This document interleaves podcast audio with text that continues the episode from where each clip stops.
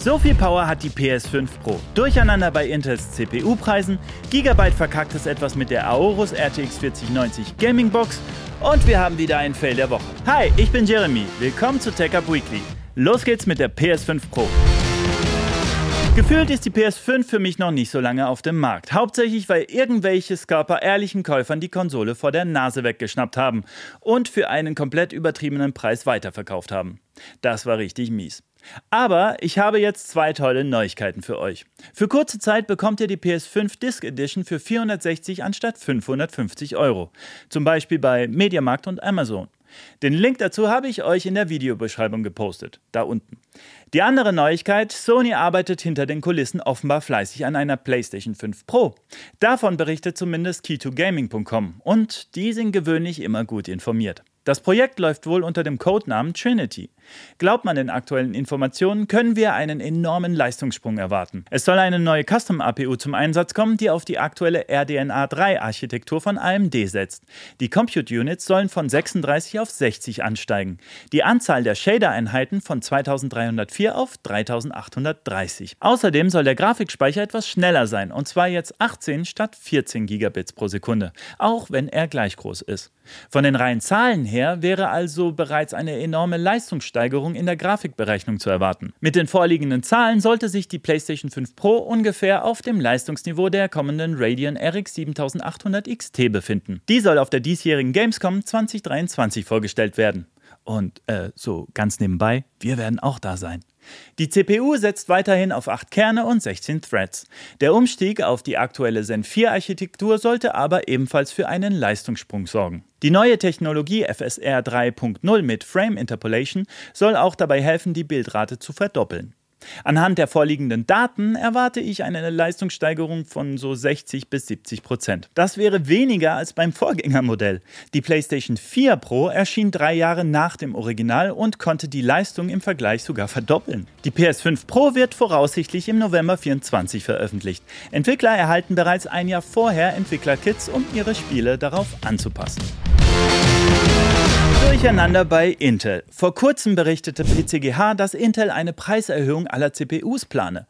Groß- und Einzelhändler bestätigten ein entsprechendes Schreiben von Intel. Davon betroffen sollten alle Prozessoren sein, die sich derzeit im Verkauf oder in Produktion befinden. Das heißt die Serien Core i12000 Alder Lake, Core i13000 Raptor Lake und Core i14000 Raptor Lake Refresh. Die Teuerung sollte auch für die kommenden Core-Prozessoren mit den Namen Core und Core Ultra gelten. Wie hoch die Preissteigerung ausfallen sollte, war nicht bekannt. Als Gründe dafür wurden die Refinanzierung neuer Fabriken und die Umstrukturierung des Unternehmens genannt. Intel musste in den letzten Quartalen Verluste in Milliardenhöhen verzeichnen. Aber jetzt meldet sich Intel zu Wort und verneint diesen Bericht. PCGH zitiert eine Stellungnahme von Intel wie folgt.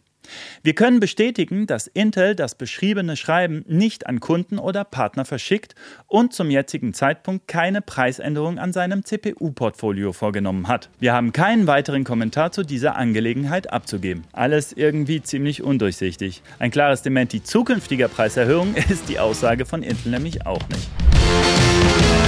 Ihr kennt das Dilemma. Entweder man ist mit einem Notebook mobil oder man hat die volle Rechenpower mit einem Desktop-PC. Eine Möglichkeit sind die eGPUs, also externe Grafikkarten, die man an den Laptop anschließen kann.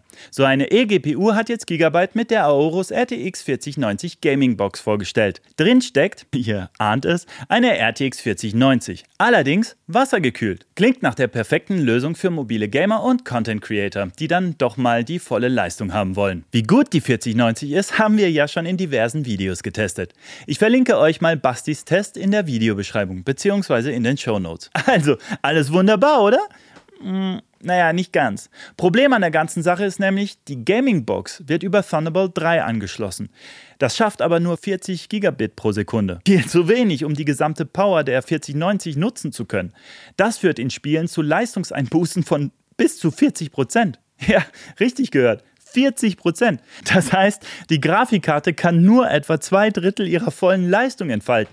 Und das bei einem Preis von 2500 Euro. Also ganz ehrlich, das ist für mich schon fast ein Fail der Woche. Wir haben Gigabyte nur verschont, weil diese Woche noch etwas viel Schlimmeres passiert ist. Aber dazu kommen wir noch. Jedenfalls solltet ihr das Teil auf keinen Fall blind kaufen, sondern euch über diese doch massive Einschränkung im Klaren sein. Was jetzt kommt, ist einfach nur krass. Forscher der Monash University in Australien haben den Dishbrain entwickelt, einen halbbiologischen Computerchip, der rund 800.000 im Labor gezüchtete Gehirnzellen von Menschen und Mäusen verwendet. Dieser Chip konnte innerhalb von fünf Minuten lernen, das Spiel Pong zu spielen. Und äh, wie funktioniert das jetzt? Die Gehirnzellen werden auf Arrays von Mikroelektroden montiert, die ihre Aktivität messen und sie mit elektrischen Signalen stimulieren können. So wird das Lernen gefördert. Durch ein einfaches Belohnungssystem lernte der Chip dann Pong zu spielen. Das Forscherteam erhielt einen Zuschuss von über 400.000 US-Dollar vom australischen Militär, um die Leistungsfähigkeit dieser biologischen neuronalen Netze weiter zu erforschen. Die Technologie könnte eine neue Generation des maschinellen Lernens ermöglichen und in Bereichen wie Robotik, künstliche Intelligenz und Medikamentenforschung revolutionär sein. Also langsam wird's wirklich ziemlich creepy. Oh. Kommen wir nun zum Fail der Woche. Ich habe ja schon gesagt, dass diese Woche noch etwas passiert ist, das schlimmer ist als diese komische eGPU-Box.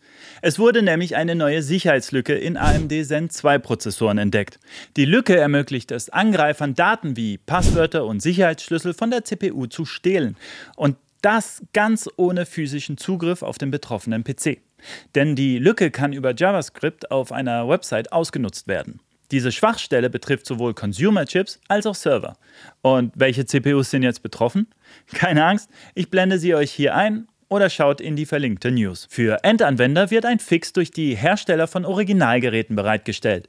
Das sind Firmen wie zum Beispiel Dell oder HP. Threadripper 3000 CPUs werden als erstes im Oktober mit der neuen Firmware ausgestattet, gefolgt von Ryzen 4000 Mobilprozessoren im November. Für die Desktop-CPUs Ryzen 3000 und 4000 sowie die mobilen Prozessoren Ryzen 5000 und 7020 ist der Dezember 2023 angepeilt. Wenn ihr nicht warten wollt, könnt ihr in der Zwischenzeit auch Workaround nutzen. Der könnte jedoch möglicherweise die Leistung beeinträchtigen.